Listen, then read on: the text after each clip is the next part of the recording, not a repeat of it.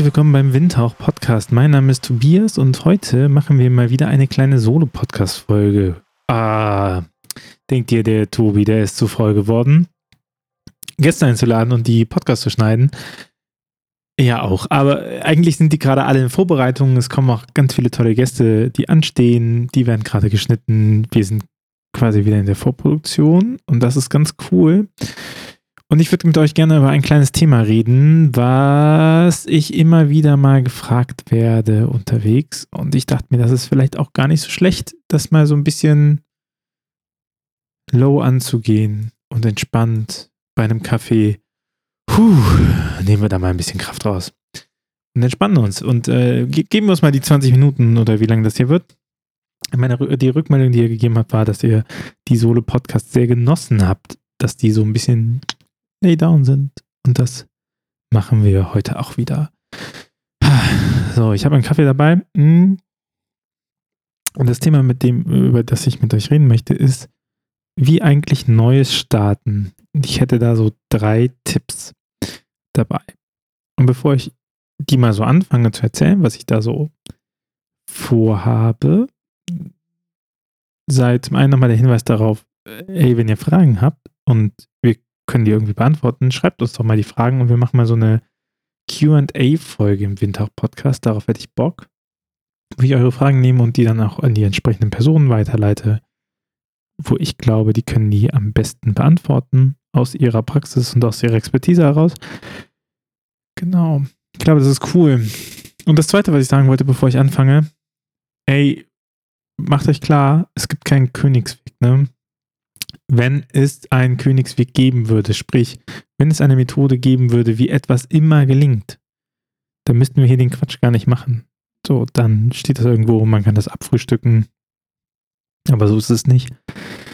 Neues, Innovatives, Umdenken, neue Pivots setzen, so, das ist einfach ausprobieren auch ganz viel. Und es gibt so einfach ein paar Leitplanken, die einem dabei helfen, sich zu orientieren und sich nochmal klar zu machen, warum mache ich das eigentlich und so. Aber es gibt nicht wirklich den Königsweg.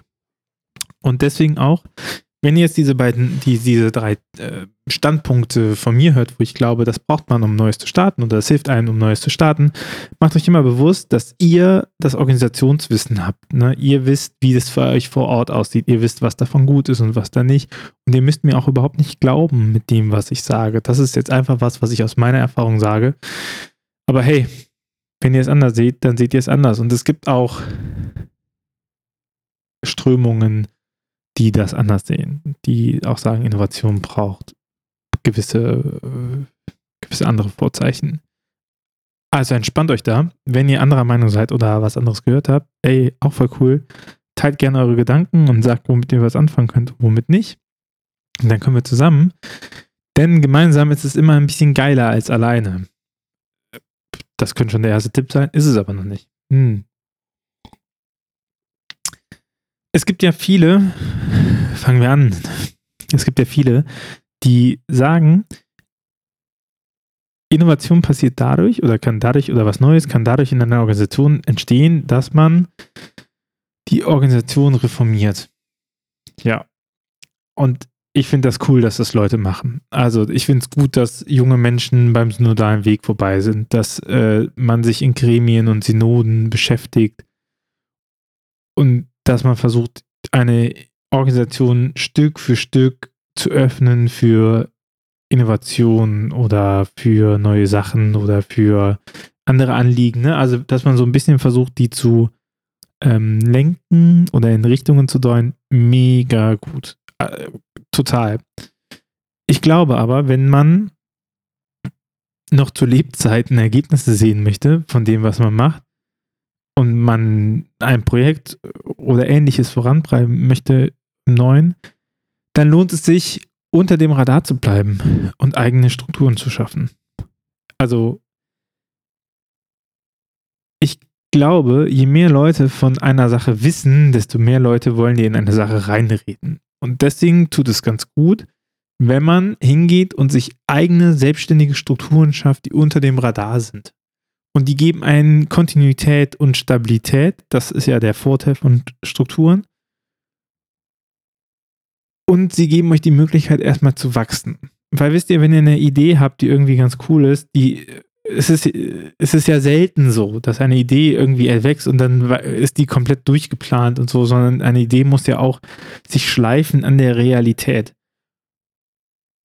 Und wenn ihr direkt mit Leuten konfrontiert seid, die darüber entscheiden und euch Fragen stellen, vielleicht auch richtige Fragen und sowas, und ihr könnt darauf noch nicht antworten, weil ihr das einfach noch nicht getestet habt oder weil ihr euch darüber noch keine Gedanken gemacht habt, weil ihr erstmal geflasht wart von der Grundannahme, die ihr getroffen habt, dann stößt die halt relativ schnell auf Widerstand. Und wenn ihr natürlich Leute etwas fragt, dann gibt es darauf ja auch eine Antwort. Also wenn ihr fragt, hey, darf ich einen Instagram-Account machen? Darf ich, keine Ahnung, die Kirche für das und das nutzen und so? Dann äh, werdet ihr halt auch eine Antwort darauf bekommen. Und wenn ihr aber es schafft, mit eurer Initiative, mit dem, was ihr vorhabt, lange unter dem Radar von den Leuten zu bleiben, die vermeintlich was dagegen haben könnten, dann könnt ihr wachsen und dann könnt ihr eben an dem Punkt euch sichtbar machen, wo es heißt, guck mal, wir haben ja was. Weil oft ist es ja so, dass wenn ein Projekt funktioniert oder sowas, ja auch keiner sagt, das ist irgendwie schlecht. Ne? Also meistens kommt so ein bisschen Neid raus, okay. Aber meistens sind sie ja dann auch begeistert davon, dass es so gut klappt und man wird irgendwie vorgeladen und darf alles Mögliche äh, referieren und zeigen und so. Aber an die Anfangsidee glauben sie nicht. Und wenn ihr es halt schafft, euer Projekt so lange unter dem Radar zu halten, bis es groß genug ist, dass die Leute nicht leugnen können, dass eure Idee funktioniert, dann glaube ich, ist das ein großer Win. Und unter dem Radar bedeutet natürlich nicht, dass es die Zielgruppe nicht sieht, sondern dass es die Nicht-Zielgruppe nicht sieht. So, bei eurer Zielgruppe sollt ihr natürlich voll auf dem Radar sein. Ne? Die sollen euch mitbekommen, die sollen sehen, was da passiert. Ähm, das ist voll wichtig. Und ich glaube auch dieser Punkt mit eigene Infrastruktur schaffen und dafür sorgen, dass man unabhängig wird in, äh, in dem, was man aufbaut. Ne? Das äh, ist auch mein zweiter Punkt. Also schafft euch eigene Strukturen an. Und damit meine ich auch vor allen Dingen eigene finanzielle Strukturen. Ich weiß, das ist etwas, was, äh, was ich, ich höre das sehr oft in, in Projekten, die sagen dann halt, ja, äh, das ist gar kein Problem, wir haben da schon die Zusicherung oder wir sind im Dekanatshaushalt oder wir sind im Kirchenkreishaushalt, der ist nicht budgetiert und das bekommen wir auf jeden Fall, da muss ich mir keine Sorgen drum machen, pipapo. Aber solange wir im Kapitalismus leben, ist die Aussage, dass man sich über Geld keine Sorgen machen muss, immer falsch. Und das ist auch bei Kirche so, weil die, die einfachste Variante, euer Projekt abzusägen oder eure Gemeinde oder eure Initiative ist, den Geldhahn zuzudrehen. Das ist easy. Und wenn ihr nur ein Projekt auf zwei Jahre habt und nach zwei Jahren das Projekt einfach nicht verlängert wird, ja, dann gekniffen. Was, was wollt ihr da machen? Dann, dann ist das Projekt halt vorbei. Und dann aus dieser Situation sich wieder ein, ein neues Standbein zu bauen, ist halt ultra schwierig. So. Und das Einfachste ist es, eine eigene Kostenstelle sich irgendwie zu buchen, wo Leute zum Beispiel drauf spenden können. Und wenn man sagen kann, hey, wenn du Bock hast, wenn du unser Projekt magst, dann überweist uns auch was da drauf oder die Kollekten laufen da drauf oder so. Einfach, damit ihr handlungsfähig bleibt. Eigene Infrastruktur bedeutet aber auch sowas wie eine Möglichkeit finden, wie ihr mit eurem Team kommuniziert, unabhängig von den Gegebenheiten, wie ihr es schafft, mit eurer Zielgruppe zu kommunizieren. Ne? Habt ihr vielleicht einen Newsletter, habt ihr einen Instagram-Kanal, habt ihr einen Brief, habt ihr Telefonnummern? Wie erreicht ihr denn die Leute, mit denen ihr arbeiten wollt? Das ist eigene Infrastruktur. Sich, sich selbstständig und eigenständig auch zu machen. Ne? Nicht darauf vertrauen, dass jemand anderes das für einen macht. Und die werden schon immer äh, den Fahrbrief austeilen, wo eure Sache drin ist. Ja, das hat halt zwei Nachteile. Zum einen ist, wenn ihr da nicht mehr drin ist, also wenn das euer einziger Kommunikationskanal ist und ihr steht nicht mehr drin, weil ihr habt Beef oder so, dann habt ihr ein Problem. Und auf der anderen Seite wollt ihr ja meistens mit etwas Neuem ja nicht die Alten erreichen. Alt nicht äh, alt-alt, sondern alt im Sinne von etabliert. Das wollt ihr ja nicht. ihr wollt ja meistens eine neue Zielgruppe erreichen mit dem, was ihr macht, oder? Also den Pivot setzen, etwas, etwas Neues anfangen, weil ansonsten könnt ihr auch einfach weitermachen wie bisher. So, die sind ja genau da. Und dann bringen auch die, meistens bringt ja auch die gegebene Infrastruktur gar nicht so viel, wenn es darum geht, etwas ähm, Neues zu bauen.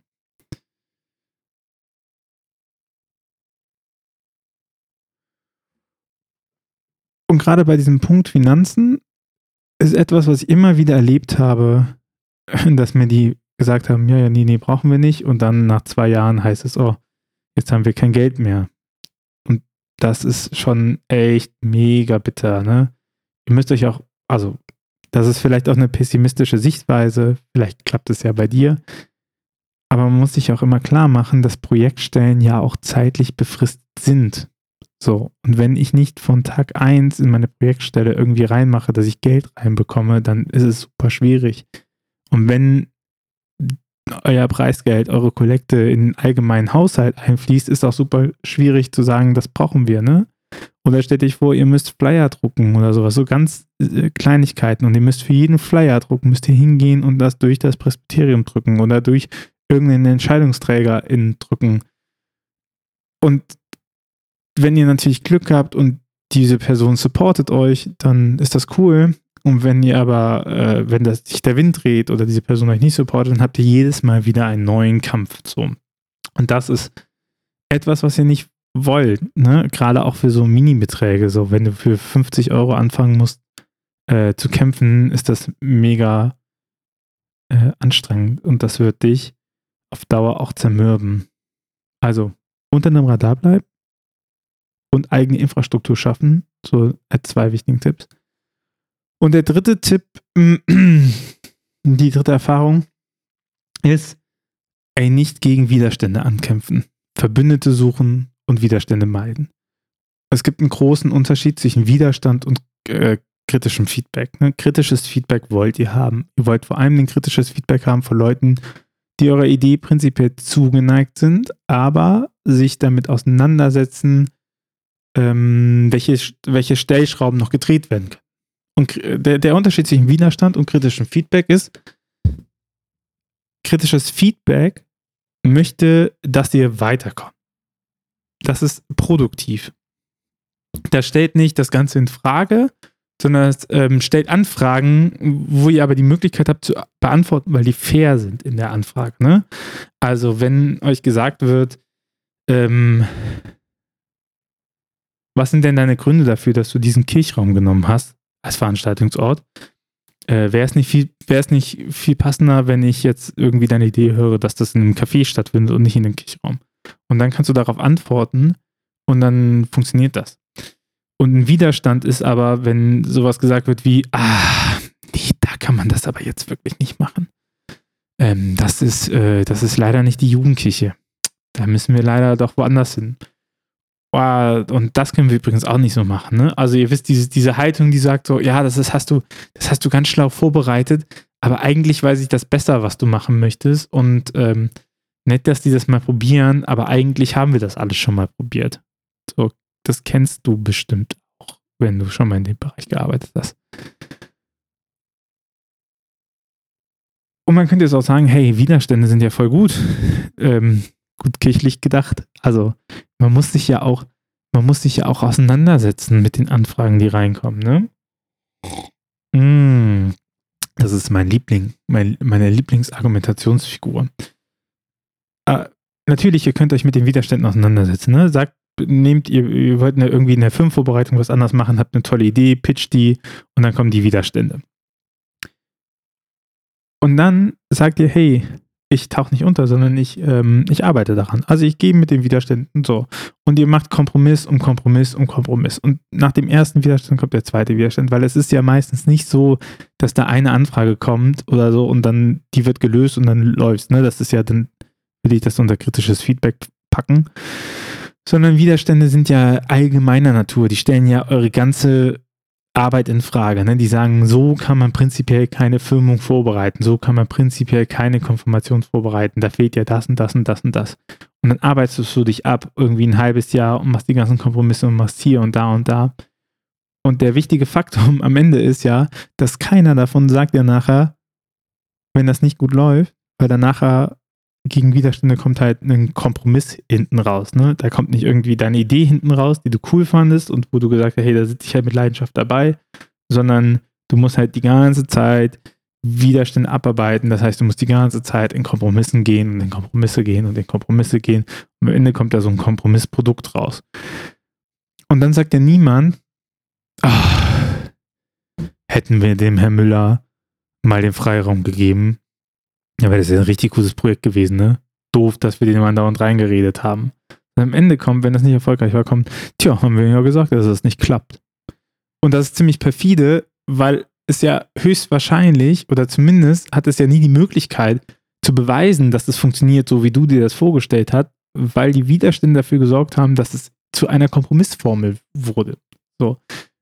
Und das habe ich auch schon, auch am eigenen Leib, ey, so oft erlebt, wo ich auch echt kompromissloser geworden bin, was Aufträge angeht, ne? Weil du musst dir halt vorstellen, am Ende, am Ende des Tages stehst du für dein Projekt gerade, ne? egal wer dir reingeredet hat, niemand wird nachher dafür sagen, oh, das, sorry, also das, was jetzt nicht so gut geklappt hat, das war meine Idee, das wollte ich unbedingt haben. Das wird nicht passieren, sondern es wird immer dein Projekt bleiben und ich glaube, für dein Projekt musst du auch kämpfen und Widerstände gegenzuhalten und dann nachher einen Kompromiss zu haben, mit dem du selber vielleicht nicht zufrieden bist, boah, mega schwierig. Und dann auch noch den Hass dafür abzubekommen, wenn es nicht richtig funktioniert und zu sagen, hey, das funktioniert nicht.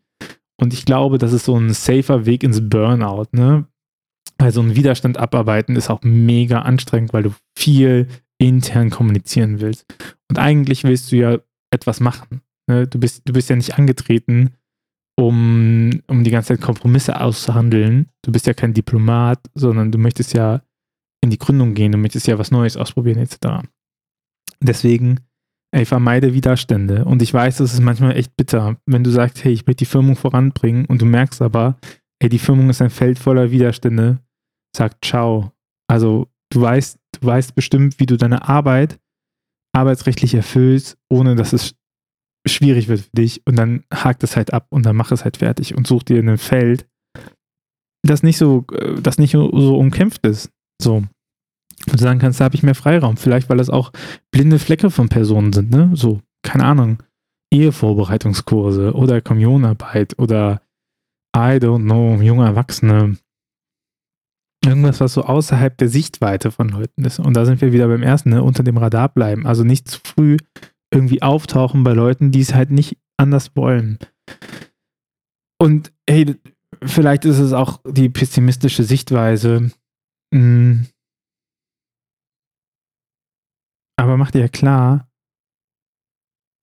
dass wenn du irgendwo hinkommst und da hat sich nichts verändert die letzten paar Jahre, dass nicht daran liegt, dass die Leute nicht die Zeit hatten, etwas zu verändern, sondern dass die Leute höchstwahrscheinlich keine Lust hatten, etwas zu verändern, reflektiert oder unreflektiert, ne?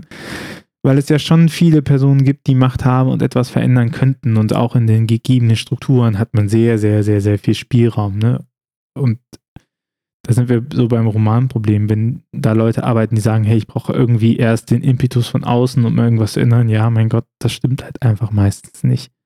Also nur weil du dir eine Badehose kaufst, kannst du nicht schwimmen und nur weil du irgendwie Prozentstellen für digitales Arbeiten bekommst, bist du jetzt noch kein ähm, krasser Typ auf Instagram oder krasse Typen. Und die Leute entscheiden halt nachher über deine Innovationskraft und über deine Ideen und das ist schon eine weirde Angewohnheit. So. Deswegen such dir Verbündete, bleib unter dem Radar, schaff dir eigene Strukturen und kämpf nicht gegen Widerstände an. So. Also du sagst halt, ey, dieses Thema, krass wichtig, hier muss ich einen Widerstand brechen, ne? Also, das ist so, so wichtig, dass hier ein Widerstand fällt. Dagegen kämpfe ich an. Und auch da, was ich am Anfang gesagt habe, ne, es gibt kein richtig und falsch. Es gibt keinen Königsweg. So, manche Leute sind einfach stärker da drin, auch durch Gremien das durchzuboxen, in Synodalversammlungen die richtigen Beschlussvorlagen zu geben und da zu argumentieren. Und das hilft halt jedem weiter, der eher aus der Kategorie Praktiker kommt und sagt halt, ich möchte was machen und ich möchte arbeiten, ne? hilft das natürlich enorm weiter, wenn vorher in den Gremien und Synoden und was weiß ich alles jemand dafür gesorgt hat, dass es ein Innovationsfonds gibt oder sowas, wo man Geld herbekommt. Ja, super. Ne? Also versteht mich da nicht falsch. Das ist nicht so, dass es, dass das der Königsweg ist. So. Aber ich glaube, wenn man schnell was Neues starten möchte, dann hilft das.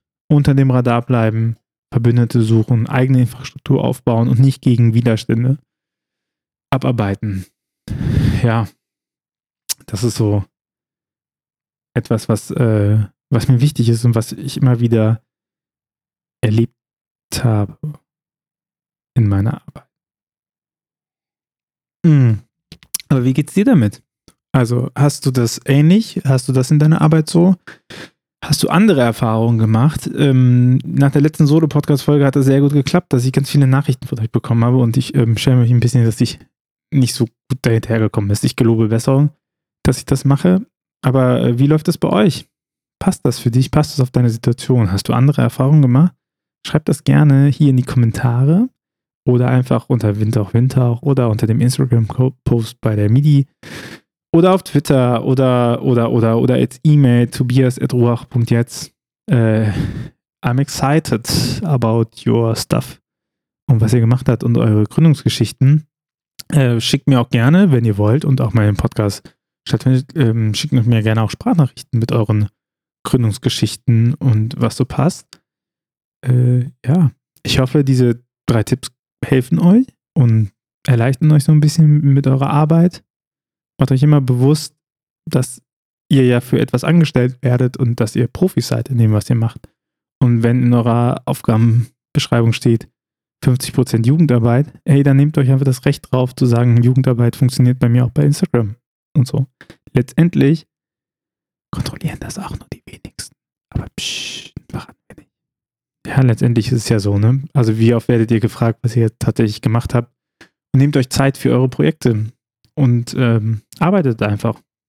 Und nehmt euren Job ernst, den ihr habt. Ich glaube auch, dass keiner morgens aufsteht und sagt, jetzt fahre ich die Kirche an die Wand oder so. Glaube ich nicht. Es ist einfach ähm, in den Flow kommen, glaube ich, und so ein bisschen eine Haltung zu entwickeln zu dem, was ich eigentlich machen möchte. So möchte ich meine Sachen abarbeiten oder möchte ich mir eben auch, möchte ich eben auch was Neues machen und ich glaube, dann ist es auch voll wichtig, dass man sich selber für das Neue auch Zeit einräumt. Und, und wenn es nur 15 Minuten pro Woche ist oder so, wo man sich hinsetzt mit einem Blatt Papier und sagt, hey, ich arbeite mal dran und ich gucke mal was Neues. Geht mir ja nicht anders wenn ich mich nicht, äh, wenn ich das nicht einplane irgendwie, dann mache ich auch nichts Neues. So, dann arbeite ich halt das ab, was da ist, weil es gibt immer was zu tun, es gibt immer eine To-Do-Liste und so, und die, die leert sich nicht von alleine. Aber weil die auch immer bleibt und immer voll ist, müsst ihr euch auch nicht damit abquälen, die abzuarbeiten, sondern könnt euch darauf konzentrieren, Neues zu machen. Und deswegen bin ich gespannt, was ihr alles Neues startet und was so eure coolen Projekte sind und woran ihr gerade arbeitet sagt gerne Bescheid und erzählt davon. Ich freue mich äh, sehr darauf, von euch zu hören und danke, dass ihr diesen Podcast äh, so gut aufnehmt und so toll begleitet. Das ist mir echt eine Freude. Das macht richtig Spaß. Dankeschön. Wenn du diesen Podcast noch unterstützen willst, dann freue ich mich natürlich auch über eine iTunes-Rezension, äh, fünf Sterne am liebsten. Ähm, teile den Podcast, empfehle ihn weiter. Ähm, ich bin gespannt über das, was noch kommt und wünsche dir jetzt nochmal einen schönen Tag. In der nächsten Woche geht es weiter mit äh, ganz normalen Interview-Podcast wieder. Ciao. Dieser Podcast ist eine Gemeinschaftsproduktion von Ruach Jetzt und der Evangelischen Arbeitsstelle für missionarische Kirchenentwicklung und diakonischen Profilbildung MIDI. Produziert von Ruach Jetzt. Mehr Informationen findest du auf windhauch.ruach.jetzt.